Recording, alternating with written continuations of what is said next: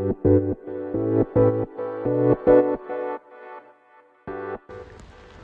い、えー、皆さんこんばんは。モンソワ、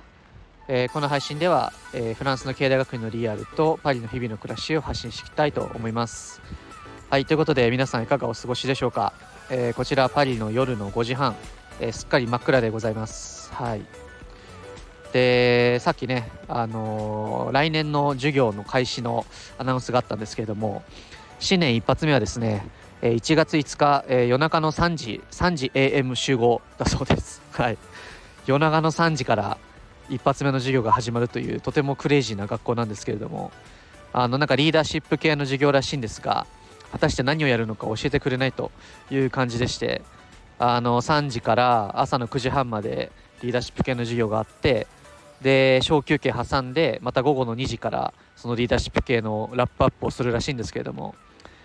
はい、あの丸一日寝れないという本当に意味のわからないあの カリキュラムになっておりますので、まあ、これはまたレポートしていきたいなと思います。はい、ということでですねあの今日は表題の通り、えっと、シンガポールに行ってまいりました。はいえー、3日ですねちょうど3日間行ってきましてで昨日帰ってきたので、まあ、ちょっとその話をしていきたいなと思います。まあ、少し前にもね配信したんですけれどもえっと、 INSEAD と呼ばれる、まあ、フランスの MBA があるんですね。まあ、すでにランキング上位校なんですけれども、フォンテーネブローといって、あのパリから1時間半ぐらいのところにあります。で、まあ、 HEC はそのパリの左下の方に1時間半行くんですけど、フォンテーネブローは上の方に1時間半ぐらい行きます。で、 INSEAD は、あのシンガポールにね、アジアキャンパスがあるんですね。で、今回は、そのアジアキャンパスで、えー、と今回の INSEAD Product Game と呼ばれるプロダクトコンペ、まあ、いわゆるビジネスコンペですね、まあ、それのファイナルがあったので、えー、行ってきましたという感じです。で世界の、えー、と MBA 生のみ応募できる、えー、とコンペティションになっていて47チーム中5チームが選抜されてファイナリストに残るというような感じでで今回幸いにもファイナリストに選ばれて行ってきましたでアシュセ的には、えっと、7年ぶりにこのファイナリストに選ばれたそうでなんか結構この伝統あるコンペらしかったんですよね。でなんかこう、まあ、ディーンのねあのハリスさんが、まあ、会議で正式にサポートすることを決めたからあのフライトと宿泊費出すから買ってこいみたいな そんな感じであの学校の全面バックアップのもと行ってまいりました。はい。で、まあ、今回ファイナリストが、えっと、 INSEAD のシンガポールキャンパスチーム、えっと、 Wharton、アメリカですね。アメリカの Wharton、えー、とオックスフォード、えっと NUS、 National University of Singapore、そして HEC と、まあ、この5校でした。で、まあ、結果としては INSEAD があの優勝したんですけれども、あのまあ、アイデアね、非常に面白かったなと思います。トピックがジェネレティブ AI を使ったプロダクトを提案せよというところで、で、まあ、審査員が、あのまあ、 Accenture の senior managing director とか、えー、 INSEAD のあのストラテジーを教えてる教授とか、あと Google のプロダクトマネージャーとか、まあ、そんな人たちが来ていました。で、まあね、 INSEAD 主催で INSEAD 優勝かいみたいなあの批判もあるんですけれども、まあ、個人的にはアイディア結構面白かったので、まあまあ、わかるかなという感じです。で、他のチームのアイディアは、えっとまあ、まず優勝したところ、まあ、インシアドチームなんですが、あのなんと2人チームであの来てました。女性2人でしたね。で中国人とインド人のペアでで1人はあの TikTok つまりバイトダンスですねバイトダンスのマネージャーというところででもう1人はインドの、えっと、ホスピタリティ系のあの家族系なのかな？なんか自分でそのホテルとかを持ってるというような2人組でした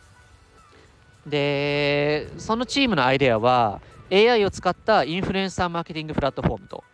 いうところでそのまあいろんなテーマがねアルゴリズムが組まれて最適なインフルエンサーが提案されるというようなものでした。で提案されてから自動でチャットが始まってその契約書のやり取りとかね、まあ、それでも全部一元管理を AI がしてくれますみたいなソリューションでした。はい。まあまああのアイデアのね目の付けどころが非常に面白いなという感じでしたね。だってやっぱストーリーテリングがめちゃくちゃうまくってやっぱりその2人ともそのこのコンペの後に本当に会社をやるみたいでして、で、これやっぱり一人は、あのー、やっぱりバイトダンスで、あの TikTok でね、そういうインフルエンサープラットフォームというか、インフルエンサーマーケティングをずっとやってきたと。で実際その最初の顧客になりそうな企業も、まあ、これぐらいいてあのすでに見込み客獲得できてますみたいな感じであったりあの、まあ、インドの人たちもねその自分のネットワークを使って、まあ、ホテルとかあの自分のネットワークを最大限活用できますみたいな、まあ、パーソナル的なこうストーリーテリングがね非常にうまいチームだなと思っていました。はい、で、まあ、1位しかね発表されなかったので他の順位分かんないんですけどあの、まあ、自分のチームはあのライフスタイルを最適化するあのチャットボットを中心としたねライフスタイルの最適化アプリというところを提案しましたで他のチームは、えっと、子供向けの、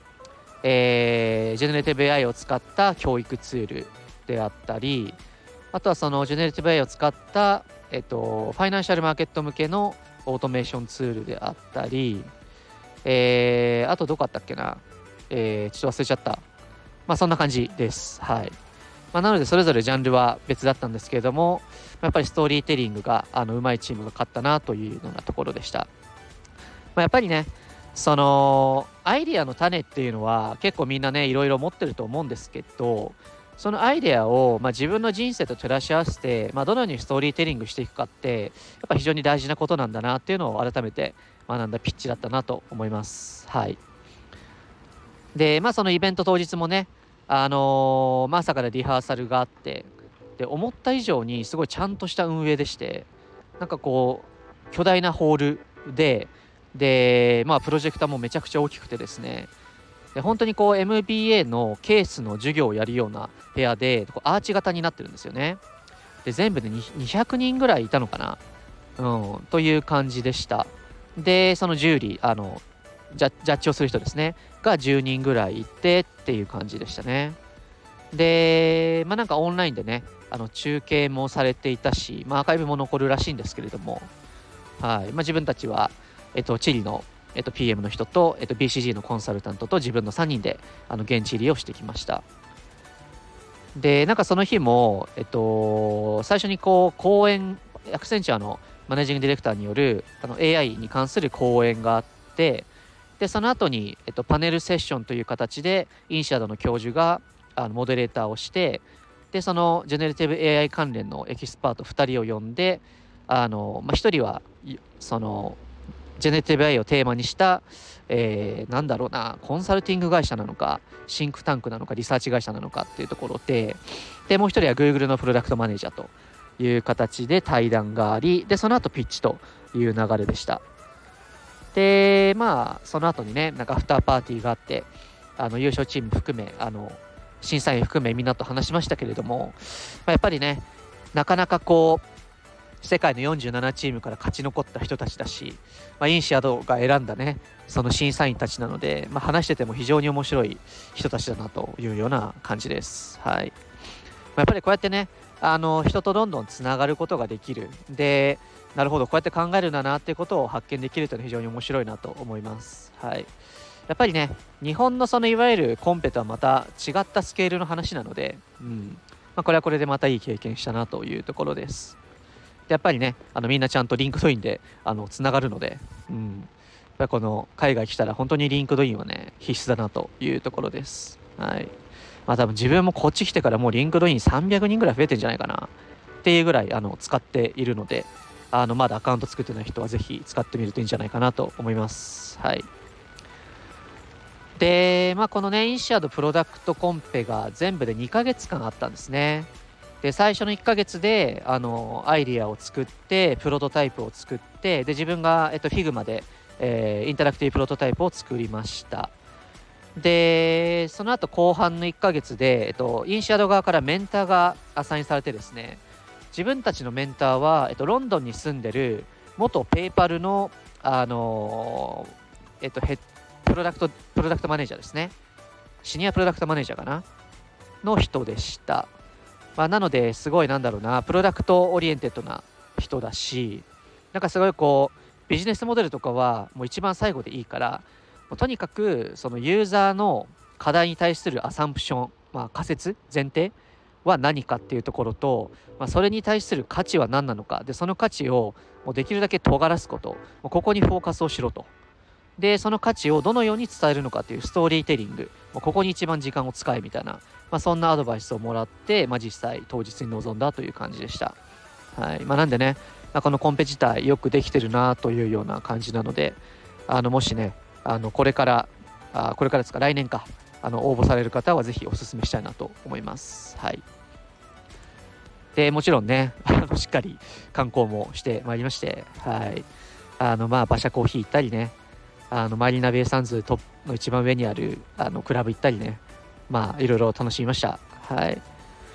でシンガポールでねまた素敵なあな出会いが2つあってあの1つがあの全然待ち合わせしてなかったんですけどあの日本で一緒に海外 MBA.com という団体の、まあ、2023年度の幹事をね一緒にやってたあの人が、えっと、NUS の MBA に今行ってるんですけれども超たまたまその何自分の同級生の NUS チームを応援しに来ててあれみたいな感じでちょっと現地であったんですけれども、まあ、やっぱりこうもともとね日本で会った人があの NUS の MBA で頑張ってる姿をまあ改めて聞いてですねで彼もあのエネルギークラブのプレジデントというところになっていて、うんまあ、やっぱりこう日本でリーダーシップを取るみんなはやっぱ海外でもねしっかりリーダーシップを取ってるんだなっていうのを痛感しました。はい。で、まあそんな感じで、えー、っと、2日目の夜かな、えー、その NS の人と過ごして、で、その次の日朝から、あの、まあ親友がね、あの、シンガポールで働いておりまして、で、まあメタシンガポール、メタのあのアジアの本社ですね、にあのお邪魔してきました。はい。まあ、彼がね、あのそこで働いているので、あの一通りメタシンガポールのオフィスツアーをしてもらいまして、でちゃっかりクラスメートも一緒に連れてきました。はい。でまあさすがねそのメタのアジア本社というところだったので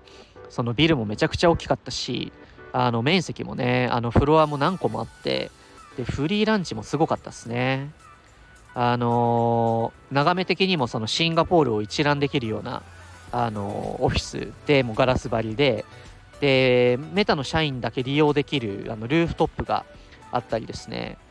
で、まあ、毎日無料の社食も、あの、食堂が本当に学食レベル、うん、なんかアジア向けとか、えっと、イタリアンとかそれぞれコーナーが分かれていてでそこでビュッフェ形式で取っていくんですけどもう普通にうまかったですね。あとコーヒーマシーンも至る所に設置してあってでなんか最近そのアップグレードされたエスプレッソマシーンがなんかいろんなとこに導入されたみたいでなんかいろんなとこにねあのコーヒーマシーンもあったりまあ、あとこう、まあ、Google とかにねよくあるようなあのサッカーのボードゲームとか、うん、あと最近そのボードゲームルームができたって言って見せてもらったんですけどもさすがねあの、まあ、メタバースに投資しておりますけれどもあのそういうメタバースを体験できるあのルームとかクライアントを連れてあのメタの技術を紹介できる部屋とかもあってそ一通り見せてもらいました。はい。でメタシンガポールは日本人はそんな多くないみたいで、まあ、全部で10人ぐらいなのかな。という感じで、うんまあ、なかなかねあのアジアでもその日本のプレゼンスっていうのはそんなに高くないのかなっていうような印象は受けました。はいまあ、とはいえね、マーケットは大きいので、多分こう、クライアントとしてはあるのかなという感じです。はい、という感じで、あのー、まあ、プライベートを半分、えー、その、えー、プロダクトコンペティション半分という形でシンガポールを満喫してきました。で、ちょうどね、そのシンガポールから帰ってきた日の夜に、学校でタレントショーというものがあってですね、あの、MBA タレントショーといって、1年に1回あるんですけど、MBA の中のその何かしら一芸を持ってる人が、あのみんなの前で披露する回なんですね。で、まあ、全部で2時間ぐらいだったかな。でパーティーがそこからさらに23時間続いたっていう感じでもう服装もみんなあのスーツ指定されていくんですけれどもあの外部の業者に頼んでもう超クリエイティブディレクションされてるんですよ。で本当にこうあのアメリカのあれあるじゃないですか。あのやばい名前忘れた。あのゴタレントゴッドショーみたいな やつあるじゃないですか。あれを再現してるんですね。でそこでクラスメートがあの例えばインドのグループがあのインドのダンスを披露したり、えっと、中国の人があの中国のあの伝統的な歌を歌ったりあとはこういろんな国の人がコラボしてなんか一緒にこうディズニーの曲をハモっていたりあと面白かったのはアメリカとペルーと中国がコラボしてメキシカンダンスなのかなあれは、うん、をなんか披露したりしてですね。もう本当にこう多様性を感じるようなパフォーマンスだらけでした。はい。もう普通にね一緒にこう授業を受けてる160人の中で、まあ、全部でどんぐらいだろうな。20人ぐらい多分パフォームしてたかな。うん。やっぱさすがこうね MBA 来てる人たちは、まあ、アカデミックだけじゃなくて自分のその一芸というかね自分の趣味もすごい極めてるんだなっていうプロが多かったです。はい、